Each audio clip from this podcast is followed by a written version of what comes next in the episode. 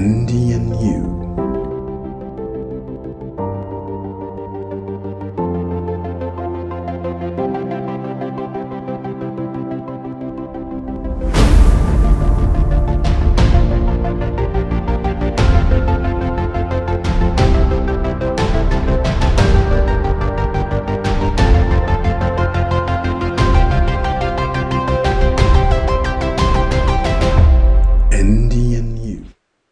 Vous et bienvenue sur ma chaîne podcast Andy and You. Je suis Andy et aujourd'hui je vais vous parler d'une médecine qui m'a beaucoup apporté pendant plusieurs années, qui fait partie d'ailleurs de, euh, de moi, euh, qui représente un aspect de moi, et, euh, et à laquelle je tiens beaucoup, justement par, par rapport à son unicité dont je vous parler. Et euh, il s'agit de la médecine du serpent. Alors, euh, je peux imaginer, c'est aussi pour ça que euh, dans le titre, je parle de feu de la vie, comme faire émerger ou de, révéler le, ce feu de la vie, parce qu'on n'imagine pas forcément très bien, on associe en tout cas pas forcément directement le feu de la vie qu'on peut avoir en soi et la médecine, c'est-à-dire la leçon de vie que peut nous apprendre le serpent. Surtout que, à travers le monde, et dans toutes les mythologies, depuis euh, aussi longtemps que remonte, euh, on va dire, l'histoire de, l'homme, le serpent a fait partie de ses légendes et de ses mythes, et, euh, et a eu, au cours des millénaires, dans de nombreuses cultures, des aspects à la fois bienveillants et euh, à la fois malveillants, c'est-à-dire négatifs. Euh, tantôt associés à une divinité, euh, divinité du ciel qui apporte héros bienfaiteurs de la civilisation, par exemple chez les Aztèques, en tant que serpent à plumes, Quetzalcoatl, et ou vu comme le tentateur, le diable, sous sa forme animalière, dans, par exemple, le christianisme. Et, moi, j'arrive là en me disant, eh bien, peu importe les référents culturels que nous avons tous, et même parfois aussi que euh, les, les cultures euh, audiovisuelles peuvent, peuvent propager, le serpent, dans la philosophie amérindienne, a dans sa manière d'être et de faire, comme euh, il n'y a pas si longtemps je parlais des rongeurs et de leurs particularités, euh, eh bien quelque chose dont nous avons à, tirer, disons, quelque chose que nous avons à apprendre, qui peut nous aider à nous enrichir, et c'est pour ça que je parle bien sûr de médecine. Alors, les reptiles, grosso modo, d'après moi, mon, analyse qui vaut ce qu'elle vaut, euh, pseudo-scientifique, euh, vis-à-vis des reptiles, je trouve en fait que euh, il y a vraiment deux choses très particulières autour des reptiles que j'aime beaucoup, que j'ai pu voir euh, en voyant un peu le comportement à la fois des, euh, tortues, des lézards, des crocodiles, ou euh, même des enfin, ou même des, des serpents, c'est qu'ils oscillent, qu'ils se situent entre, d'un point de vue symbolique, le côté empathique, le fait de capter d'être sensible à l'extérieur, mais surtout aux émotions venant de l'extérieur. Euh, D'ailleurs, ce qui est propre pour moi aux animaux à son froid, donc euh, les reptiles, euh, de symboliquement avoir une médecine qui tourne toujours autour de euh, le fait de, prendre ce qui est à l'extérieur, de recevoir ce qui est à l'extérieur. Et ensuite, de se poser la question bah, de, ce euh, de ce que ces animaux en font, en fait, de ces énergies venant de l'extérieur qu'ils captent d'une certaine manière et dont ils ont parfois aussi besoin pour avancer. Et, euh, et, donc il y a cet aspect aussi de transformation, transformation de ces énergies, de ces, euh, j'aurais dire presque de, ce, de cet environnement auquel ils sont soumis et qui leur projette, qui leur renvoie des choses, euh, on peut dire qu'ils peuvent subir, et à l'inverse de devoir en faire quelque chose, devoir le transformer. Et, ça, on peut le comprendre, à mon sens, vis-à-vis -vis du serpent, par le fait que le serpent, euh, symboliquement, est une créature qui rampe, euh, elle doit euh, se soumettre à la, disons, au contact perpétuel avec, euh, avec la terre, parfois rugueuse, parfois sèche, euh, dans des conditions parfois extrêmes, hum, toujours être soumis finalement à des expériences qu'on dirait, ou un environnement qui peut être un peu oui, au-delà d'extrême, euh, même terrible, on va dire euh, un peu dangereux, euh, parfois invivable, parfois dur. Et c'est cette dureté qui est à un moment donné accumulée, toujours d'un point de vue symbolique, accumulée pour faire émerger un nouveau soi, faire émerger quelque chose de nouveau. Et là apparaît la mue, cette nouvelle peau. Bon, là je suis déjà en train de, spoiler euh, l'aspect euh, médecine du serpent, euh, mais vous comprenez le lien que cette connexion qu'a le serpent avec la terre, avec ce côté très terre à terre, tellement proche de la terre finalement que dans beaucoup de traditions, on le voit même lié à l'aspect, disons, chtonien. Euh, et l'aspect chtonien, en fait, euh, signifie euh, lié aux entrailles de la Terre, lié à la profondeur de la Terre. Profondeur qui peuvent renvoyer à, aux enfers, par exemple, à ce côté un peu infernal. Et les enfers ont cet aspect feu, ce côté feu qui est là, le feu de la Terre, le magma de la Terre, le volcan, quelque chose qui bouillonne et qui a envie à un moment donné de s'exprimer, de sortir. Ben, ce serpent, Là, justement, on est en contact perpétuel avec la Terre, quelque chose de très matériel et qui est dans quelque chose de dur, une certaine dureté, va, à un moment donné, pouvoir presque se, renaître, euh,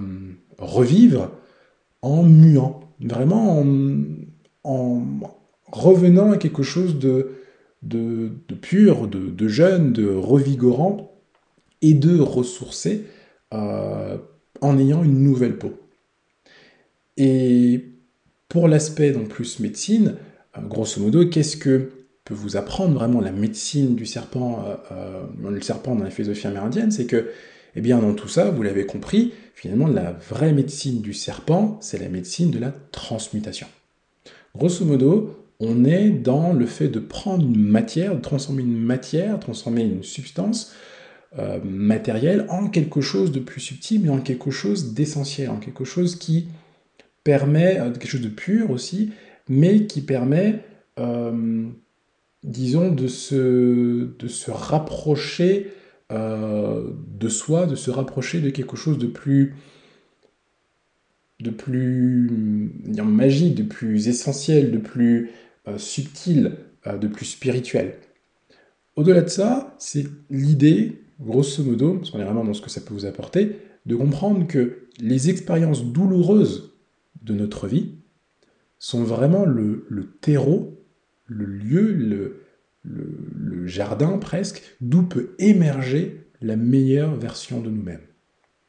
L'idée finalement c'est ça à travers la transmutation du serpent.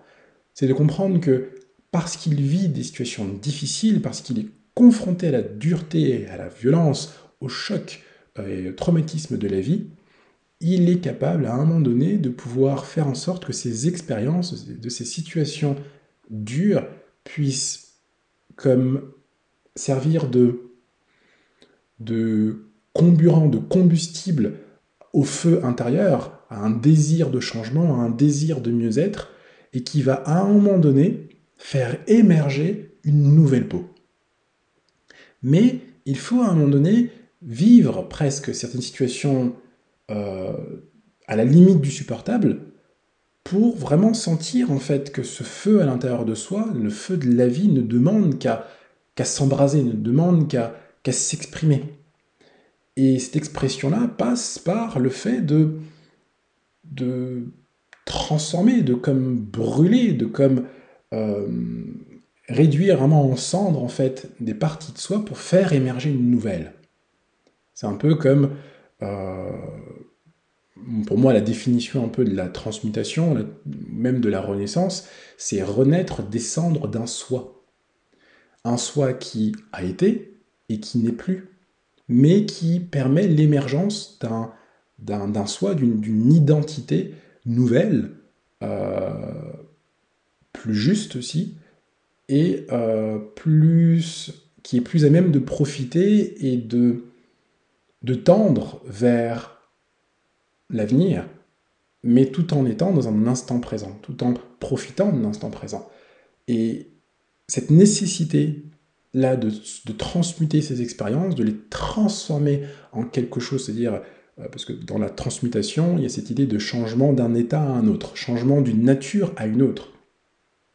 Et donc, il y a forcément des différences entre le soi à l'intérieur de soi qui, correspond à un aspect de soi qui disparaît ou qui est transformé en un autre aspect de soi. Mais quelque chose de totalement différent finalement. Quelque chose de qui émerge. De quelque chose de grossier, on le transforme en quelque chose de plus raffiné. D'où la vision de, de, peaufiner, peaufiner, de peaufiner euh, la meilleure version de soi. Et donc peaufiner cette nouvelle cette meilleure version de soi au fur et à mesure signifie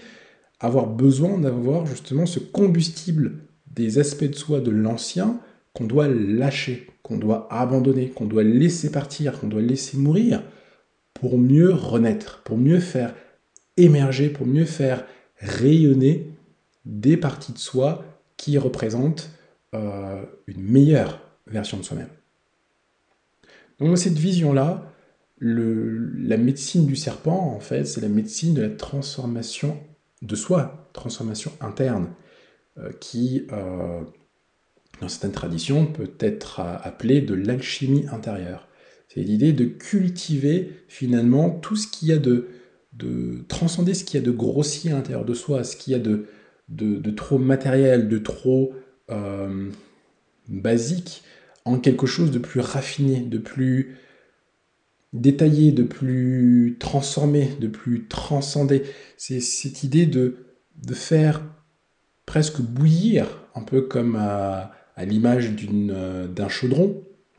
où on met des ingrédients, plein d'ingrédients différents, et d'avoir cette tambouille-là qui est pleine et riche de nutriments pour faire grandir euh, de l'état d'un enfant à, un adulte,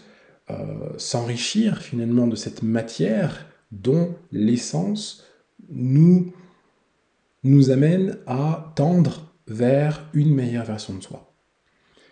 Et cela peut aller à l'infini, c'est-à-dire qu'on peut toujours tendre vers une meilleure version de soi, et chaque jour est un jour nouveau, donc chaque jour peut-être euh, peut voir euh,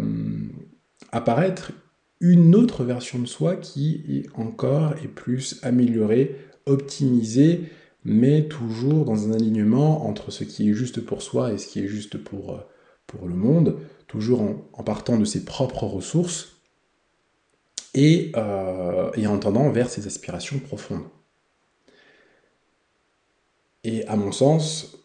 travailler sur soi et tendre vers cette transformation de soi. La guérison est pour moi un processus personnel, purement individuel, qui passe par la préparation, donc la médecine du lézard, hein, de préparer le terrain, préparer cette nouvelle version de soi, mais ça passe par la préparation, passe par vivre des expériences. Donc, pour vivre ces expériences, euh, vivre l'expérience de la vie, on dit dans cette tradition que nous sommes incarnés ici sur Terre pour faire l'expérience de la vie, pour que cette expérience de la vie puisse nous enrichir et enrichir, nourrir notre âme.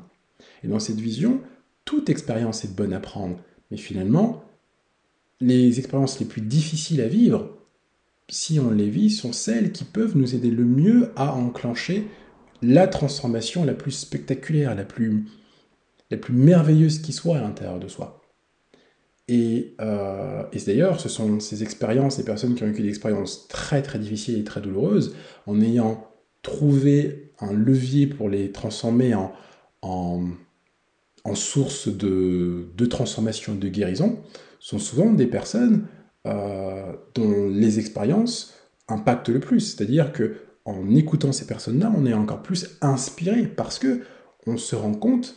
que euh, si ces personnes-là ont vécu l'expérience, on dirait plus traumatisante, plus douloureuse que, nous, ont pu réussir à, à, se guérir et à penser leurs blessures, alors nous pouvons le faire aussi. Mais sachant que chacun a son propre vécu et chacun a vécu son expérience à sa propre manière, nous avons tous en nous les prémices, les, les outils, la matière à faire brûler, à transformer pour devenir la meilleure version de nous-mêmes. Et ça, ça passe également par le fait d'apprendre à lâcher prise pour faire peau neuve. Et lâcher prise pour faire peau neuve, c'est être prêt à, mettre de côté, ou plutôt à, transformer un aspect de soi qui, n'est plus aujourd'hui. Comme tout à l'heure, renaître des cendres d'un soi signifie qu'il y a un soi qui est à, brûler finalement. Mais c'est accepter comme un acte de foi que en brûlant cet aspect de soi qui n'est plus, en laissant une partie de une identité à laquelle nous sommes accrochés euh, s'en aller, c'est permettre à une autre d'émerger. Mais la nouvelle identité qui émerge est déjà là, en fait. Elle est déjà présente. C'est juste accepter de la laisser se révéler.